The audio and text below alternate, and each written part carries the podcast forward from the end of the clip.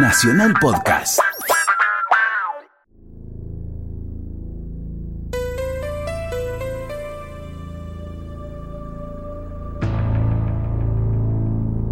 Con la llegada de la democracia en diciembre de 1983, la sociedad exigía que la justicia empezara a funcionar. Y al principio de la democracia, la sociedad pensó que la justicia ya estaba funcionando. Y el caso clave fue el juicio de los excomandantes, acusados de montar un plan sistemático de represión ilegal durante el régimen castrense. Al final del proceso se conoció la opinión el dictamen, la posición del fiscal Estracera acusando a la Junta de Comandantes. En esa fecha histórica, en ese momento, Estracera dijo: Señores jueces, quiero renunciar expresamente a toda pretensión de originalidad para cerrar esta requisitoria. Quiero utilizar una frase que no me pertenece, porque pertenece ya a todo el pueblo argentino. Señores jueces, nunca más. En esa época la justicia se dedicaba fundamentalmente a perseguir a los represores ilegales. Todavía no había casos de corrupción ni asesinatos famosos. Solo existía la intención de hacer justicia con aquellos que habían violado, torturado, secuestrado y asesinado durante los años de plomo que habían iniciado con Videla y habían terminado con Viñone. Pero Menem cambió la lógica de las cosas y en lugar de continuar con la línea de Raúl Ricardo Alfonsín, esto es, perseguir a los represores ilegales, Menem planteó ampliar la Corte Suprema y buscar su autoprotección por las denuncias de corrupción que empezaban a caer en los tribunales debido a la acción de él mismo, sus amigos y sus familiares. Entonces, el presidente de la Nación, Carlos Saúl Menem, anuncia la ampliación de la Corte Suprema, de cinco miembros a nueve. Y las voces contra esa estrategia no se hicieron esperar. La Asociación de Abogados se ha expedido respecto a este último proyecto del Poder Ejecutivo sobre el aumento en el sentido negativo. Nosotros entendemos que no es un problema, no hay números mágicos y el número de miembros de la Corte tiene que ser cinco, tiene que ser siete o tiene que ser nueve, sino que lo que nos llama la atención es eh, este aumento de cinco a nueve cuando se produce un cambio de gobierno. Y este aumento de cinco a nueve hace temer que haya un motivo político detrás de este aumento. Obviamente había un motivo político. Menem pensaba que en algún momento todas las causas de corrupción que él podía trabar en una primera y segunda instancia necesariamente iban a llegar a la Corte Suprema. Y en la Corte Suprema, manejada por sus amigos, el presidente sabía que todo iba a terminar enterrado y archivado para siempre. Mientras esta secuencia política se cocinaba en el cuarto piso del Palacio de Tribunales, un crimen horrendo atravesó toda la sociedad argentina. Se trataba del asesinato de la joven María Soledad Morales. El asesino estaba involucrado con una de las familias más poderosas de Catamarca. Sin embargo, y pese a la presión política del poder tanto de Catamarca como de la capital federal, al final hubo sentencia y se condenó a los culpables del asesinato de María Soledad Morales. Quien se puso al frente de la protesta popular, encabezando todas las marchas contra el poder de Catamarca, fue la hermana Marta Peloni. Es clara, evidente que toda la intervención del gobierno en el anterior y en este es, para el, el encubrimiento, ¿no? Mientras los casos de corrupción se sucedían una y otra vez en los tribunales porteños, que estaban mirando fundamentalmente a lo que hacía la Casa Rosada para determinar si avanzaban o no en expedientes vinculados a la venta de leche trucha, a lavado de dinero, a tráfico de estupefacientes, a venta de influencia en los despachos oficiales, sucedió un hecho que sorprendió a todos. El 6 de marzo de 1994 fue asesinado el soldado Omar Carrasco. Carrasco murió luego de una tremenda paliza que recibió en los cuarteles. Y a partir de esta circunstancia, Menem fuga hacia adelante y anuncia la eliminación del servicio militar obligatorio. He dado las directivas pertinentes para que lo más rápido posible se elimine el servicio militar obligatorio y pongamos en vigencia Fuerzas Armadas totalmente profesionalizadas. El caso Carrasco tuvo una ejecución judicial muy rápida. Duró apenas dos años. Y el tribunal dictó una sentencia ejemplar. Condenando a Ignacio Rodrigo Canevaro de apellido materno Orozco, de demás mencionados, por resultar autor material responsable del delito de homicidio simple, previsto y penado en el artículo 79 del Código Penal, a la pena de 15 años de prisión. Sin embargo, el principal imputado quedó en libertad apenas ocho años después. Había recibido una sentencia de 15 años de prisión, solo cumplió 10 y se volvió a la casa. El 18 de julio de 1994 se produjo el atentado a la AMIA y Carlos Menem enfrentó a los medios de comunicación, anunciando que la Argentina estaba trabajando con los servicios de inteligencia internacionales para encontrar a los responsables del ataque terrorista. Ponemos nuestros mejores hombres, trabajamos con toda la inteligencia internacional y no tuvimos éxito hasta el momento. Las declaraciones de Carlos Menem fueron sencillamente una cortina de humo y el tema continuó sin ningún tipo de investigación profunda que permitiera encontrar a los responsables del ataque a la AMIA. Veinte años después, otro presidente, también de origen peronista, planteó otra manera de resolver el hecho que implicó la muerte y el asesinato de 85 personas. Cristina Kirchner firmó un memo con Irán, y Cristina, frente a las acusaciones, se defendía también públicamente, como lo había hecho Menem 20 años atrás. A los que me ponen cartelitos para que hable de la AMIA, de la AMIA hablo desde el año 94. Desde la AMIA estoy desde el año 1996, cuando denuncié a Galeano. Además del ataque terrorista a la AMIA, durante el gobierno de Carlos Menem se produjo el denominado caso del tráfico de armas a Croacia y a Ecuador. En ese contexto, en el medio de tanta oscuridad, de tanto caso de corrupción, apareció la voladura de la planta de Río Tercero de fabricaciones militares en Córdoba. Eso ocurrió el 3 de noviembre de 1995. Y luego se determinó que la voladura no fue un hecho casual, sino causal. El objetivo había sido encubrir la ausencia de material bélico que, precisamente, había sido enviado como contrabando a Croacia. Así lo explicaba Ana Gritti, quien perdió a su marido en la explosión y fue creyente en la causa. El juez fue reconstruyendo con toda esa prueba el marco donde ocurrió el hecho, la fábrica militar de Río Tercero. Y lo importante de esto es que verdaderamente el juez advirtió que el escenario de venta ilegal de armas había sido fábrica militar de Río Tercero. El caso Armas arranca en 1995 y recién en marzo de 2013 hubo una sentencia definitiva. El principal acusado, y el principal condenado fue Carlos Saúl Menem. Condenar a Carlos Saúl Menem como coautor del delito de contrabando agravado por tratarse de material bélico y por contar con la intervención de funcionarios públicos y de más de tres personas reiterado en diez hechos. Hay que ubicarse en el tiempo y en el espacio. Estamos en la década del 90, estamos en la ciudad de Buenos Aires y el presidente es Carlos Saúl Menem. Un amigo del presidente Carlos Saúl Menem, un empresario muy pero muy poderoso que hacía negocios con el Estado y con el gobierno, aparece en el centro del escenario. Nos referimos a Alfredo Chabrán. ¿Por qué Chabrán aparece en el centro del escenario? Porque en Pinamar, en enero de 1997, es asesinado el fotógrafo José Luis Cabezas. ¿Cómo se vincula Cabezas con Chabrán? Porque Cabezas fue el primer fotógrafo que le sacó una foto a Chabrán. Y acorde a la información que hay en el expediente, Chabrán envió a sus sicarios a apretarlo a cabezas, y los sicarios se excedieron en la orden y lo mataron a cabezas.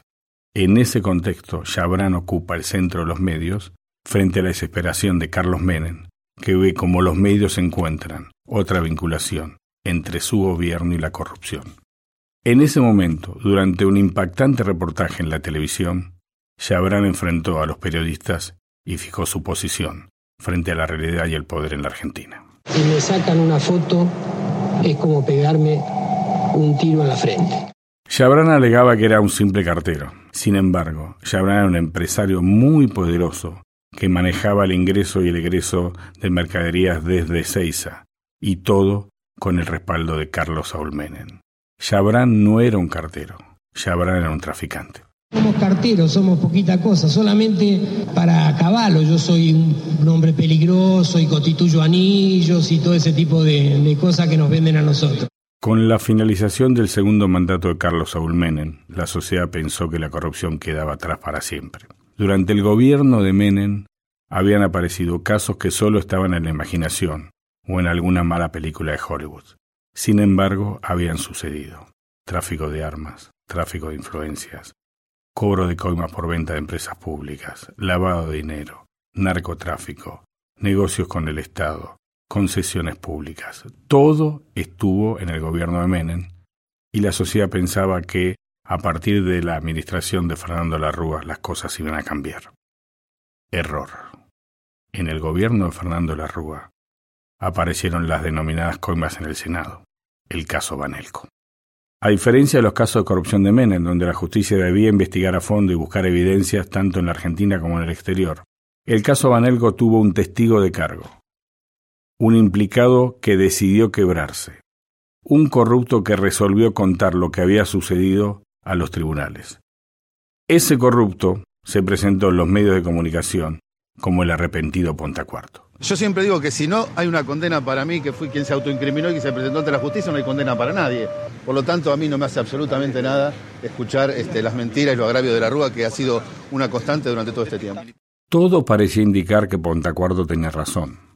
Pontacuardo mostró dónde había sacado la plata, en qué lugares se habían pagado la coima, de qué manera se decidieron en la Casa de Gobierno establecer un plan para que la ley Banelco avanzara, que era una ley de flexibilización laboral.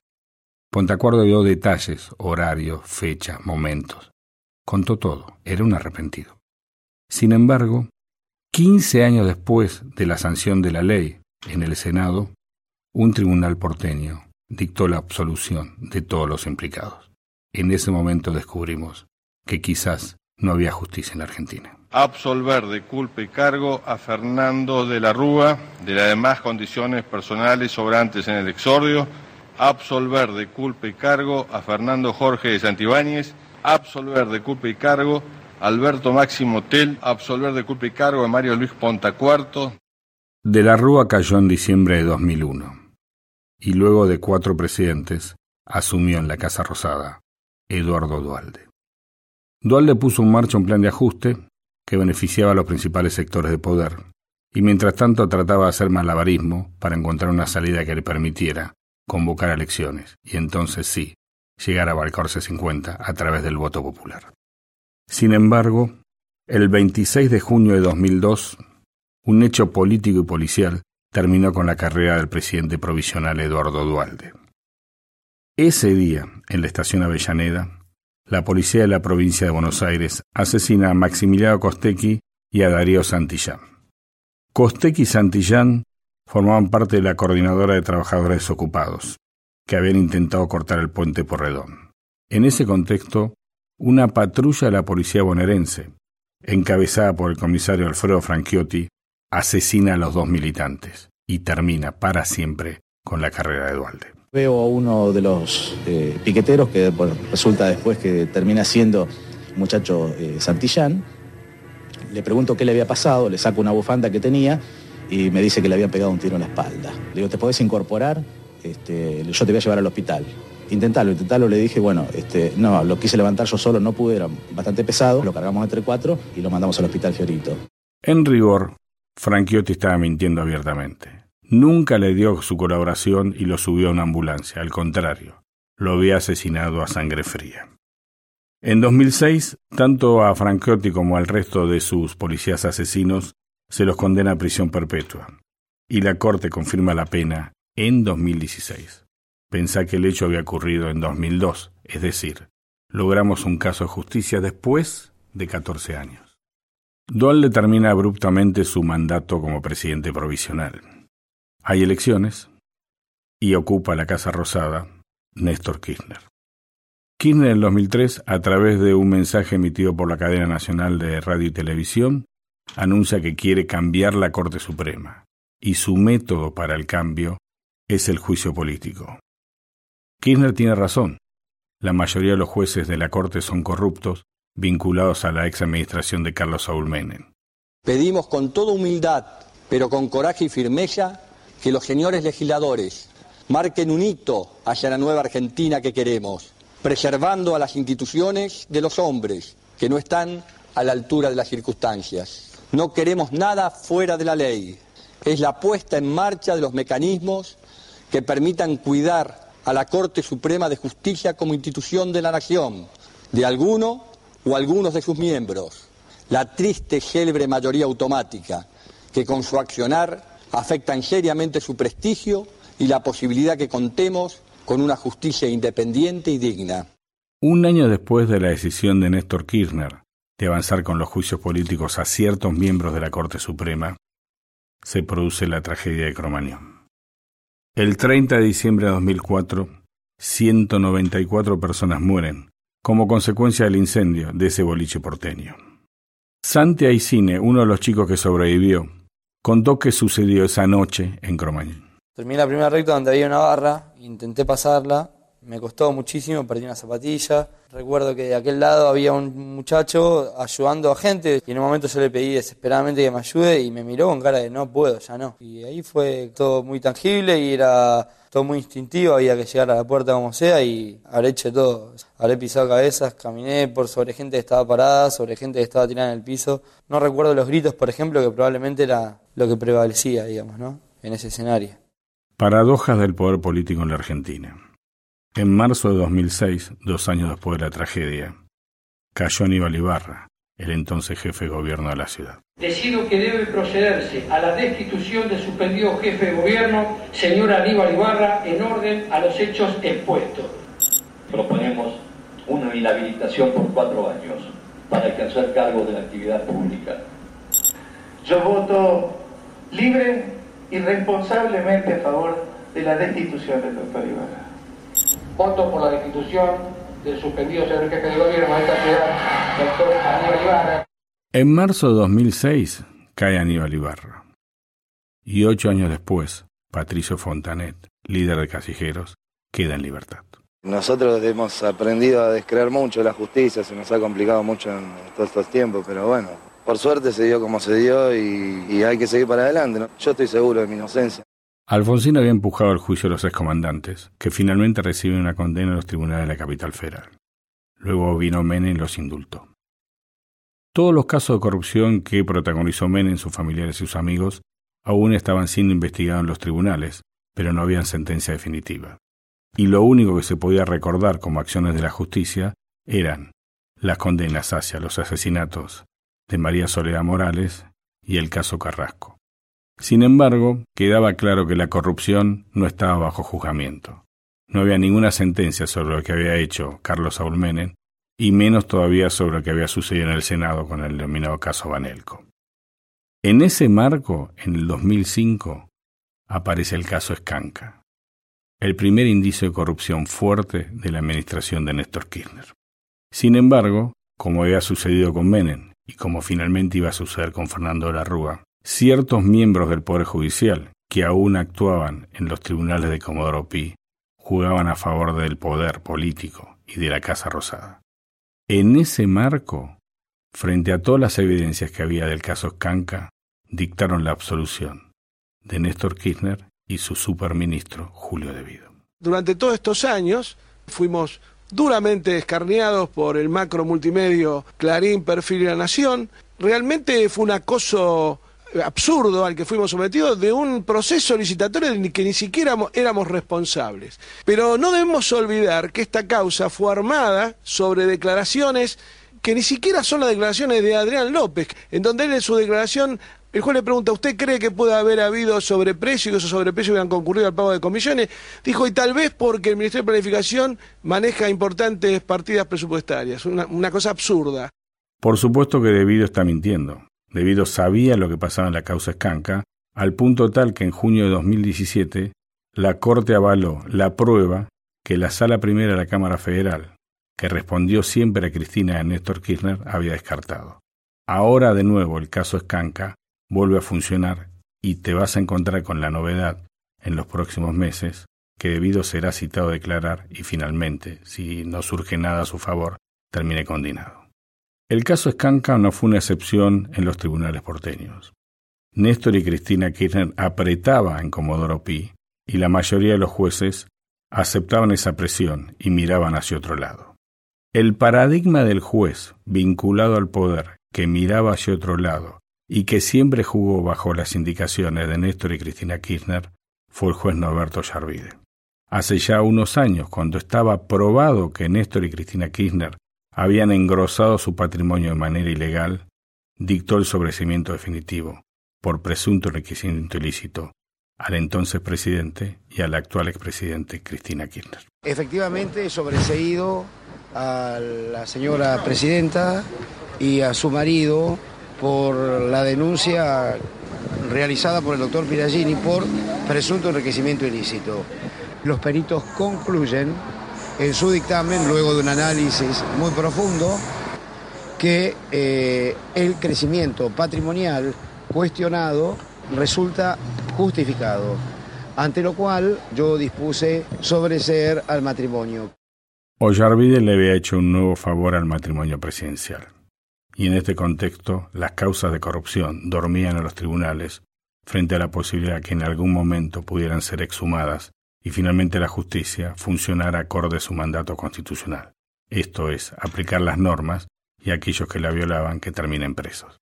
Tres años después de la decisión de Ollarvide de sobreseer a Cristina y a Néstor Kirchner, un caso tremendo golpea a la sociedad argentina. Es la tragedia de Once, lo que vuelve a demostrar que la corrupción no solo hace rico a determinados funcionarios, sino que mata a aquellos que no tienen nada y todos los días deben ir a trabajar para pagar sus cuentas de manera honesta. El miércoles 22 de febrero a las 8 y 33 un tren de la línea Sarmiento que se encontraba llegando a la plataforma número 2 de la estación terminal de Once no detuvo su marcha y colisionó con los paragolpes de contención. En la formación había ocho coches, en una hora pico de la República Argentina. Murieron 52 personas y hubo más de 700 heridos. Si uno analiza la historia de los tribunales y la justicia desde el comienzo de la democracia, se va a encontrar siempre con el mismo síntoma. Son los familiares, son los amigos de las víctimas quienes empujan la causa. Es como que hay que poner al frente un rostro humano para que finalmente jueces y fiscales dicten una sentencia. Sucedió, por ejemplo, con el caso María Soledad Morales, con la hermana Peloni, y sucedió también con la tragedia de Once. Allí Paolo Menghini, que sufrió la muerte de su hijo en la tragedia de Once, se puso al frente de la causa, enfrentó al poder y frente a los medios de comunicación exigió justicia. Estamos acá hoy exigiendo por un lado que Casación confirme los fallos de diciembre de 2015, hay 21 condenados, todos con penas privativas de libertad, gozando de estar en su casa, mientras nosotros estamos peleando contra el dolor eterno de, un familiar que nos falta en cada casa. Y por otro lado estamos en el inicio del juicio oral contra Debido, un juicio que tiene su origen justamente en, las audiencias anteriores y está elevado a juicio oral. Más allá de los fueros se va a tener que sentar como un ciudadano común a dar las explicaciones de por qué permitió el desmanejo del Sarmiento y por qué eso derivó en la muerte de 52 inocentes. Principios del año 2015. Hasta ahora el panorama es el siguiente. Volvieron los juicios de la verdad y se anularon los indultos de Carlos Olmenen, que habían permitido a los represores volver a sus casas. Tenemos las condenas por el caso María Soledad Morales, las condenas por Costequi Santillán, las condenas por el soldado Carrasco. Ya se anuló la sentencia del caso Banelco y distintos expedientes referidos a la corrupción duermen el sueño de los justos en tribunales. En ese contexto, el fiscal Alberto Nisman sorprende a la opinión pública y denuncia a Cristina Fernández y a un grupo de esperpentos encubrir a los responsables del ataque a la AME.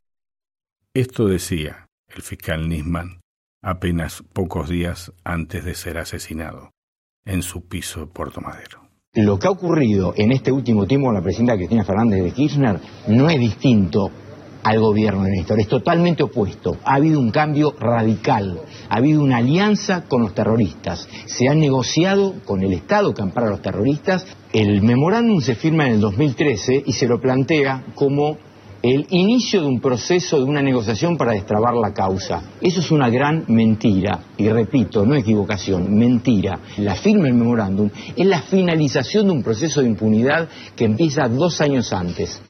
Horas antes de su concurrencia a la Cámara de Diputados, para informar sobre los detalles del memo con Irán, que de su perspectiva encubría la posibilidad de un acuerdo político entre Cristina y el régimen iraní para evitar responsabilidades penales en ambos lados, Alberto Nisman aparece asesinado.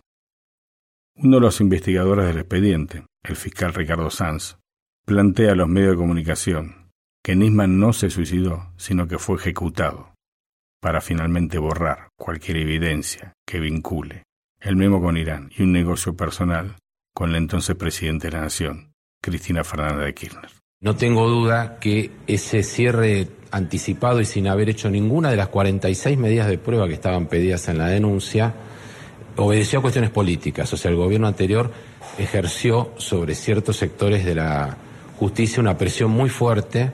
Eh, no hay antecedentes de una denuncia de esa envergadura que no se abran. La misma presión que se ejerció para cerrar su denuncia también se ejerció para desviar la investigación de la causa de su muerte. O sea, yo estoy convencido por la prueba que hay en la causa de, de la muerte de él y las querellas, o sea, que son los damnificados, que son la madre, por un lado, y las hijas, representadas por la ex esposa de Nisman, todos hemos coincidido en que a Nisman lo han asesinado. Cuando Cristina Fernández de Kirchner termina su mandato, los tribunales porteños se sienten liberados y avanzan en investigaciones judiciales que estaban dormidas durante muchísimo, muchísimo tiempo. Por ejemplo, las coimas pagadas a través de alquileres de habitaciones de hotel vinculados a Lázaro Báez, las evasiones impositivas que ejecutó Cristóbal López con el apoyo de Cristina, el caso Escanca, la denuncia de Alberto Nisman, y un caso que se va a convertir en una suerte de ícono hacia adelante respecto a lo que hizo la administración Kirchner, el caso Odebrecht. El caso Odebrecht es una investigación que se inicia en el Departamento de Justicia de los Estados Unidos y que plantea una hipótesis muy simple. Odebrecht hizo obras públicas en la mayoría de los países de América Latina, y para hacerlos ejecutaba dos circunstancias muy fáciles de discernir. Por un lado se presentaban las licitaciones, y por el otro lado pagaba coimas para ganar esas licitaciones. En la Argentina, en nuestro caso nacional, quien más empujó la pesquisa para encontrar a los responsables fue la diputada de Cambiemos, Elisa Carrió. Lo que hay que conseguir es el juzgamiento de los argentinos, de los empresarios argentinos y el juzgamiento del señor debido y que se dejen de hacer los distraídos, porque yo nosotros vamos a empezar movilizaciones. Acá hay que cambiar la matriz, acá no ha cambiado la justicia. Acá se juntan para defenderse, no todos los jueces. Y vuelvo a insistir, no todos los jueces de la liga son malos, no todos los jueces nacionales son malos, no todos los jueces y los fiscales de justicia legítima son malos, no todos los jueces que están enfrentados con ellos son buenos o malos. Acá hay de todo. Te lo voy a poner en números para que quede claro cómo es el combate de la corrupción en los tribunales argentinos. En los últimos 20 años se sustanciaron 68 causas que tienen que ver con casos de corrupción y hubo solo 5 condenas firmes. 68 causas, solo 5 condenas firmes. Y aún quedan abiertas expedientes vinculados a pago de coimas por acceder a concesiones públicas, por lavado de dinero, por tráfico de armas, por este, adquisición de bienes del Estado, por ventas de compañías públicas a capitales privados o por expropiaciones de empresas privadas para luego formar parte del Estado. El menú es variado y siempre hay una misma síntesis. Quien ejecuta el presunto caso de corrupción, si está en el poder, no será investigado hasta que deje el poder y asuma otro gobierno. Siempre sucedió así. De la Rúa con Menem, Dualde con De la Rúa, Kirchner con De la Rúa y con Menem, Cristina con De la Rúa con Menem, y al final, durante la gestión actual de Mauricio Macri, fundamentalmente con Cristina Fernández de Kirchner. Ahora, si vos te remitís a la historia y a las declaraciones de los últimos presidentes de la democracia argentina, todos dijeron algo sobre la corrupción. Sin embargo, fueron simples palabras. Hablaban de la corrupción, pero luego llamaban a los tribunales para evitar que sus causas avanzaran y finalmente hubiera una condena firme. Les digo que los más corruptos son aquellos que hablan permanentemente de corrupción y no hacen nada por combatirla. Yo voy a terminar con esta fiesta para unos pocos. Viene una Argentina distinta que va a encarcelar a los delincuentes y corruptos.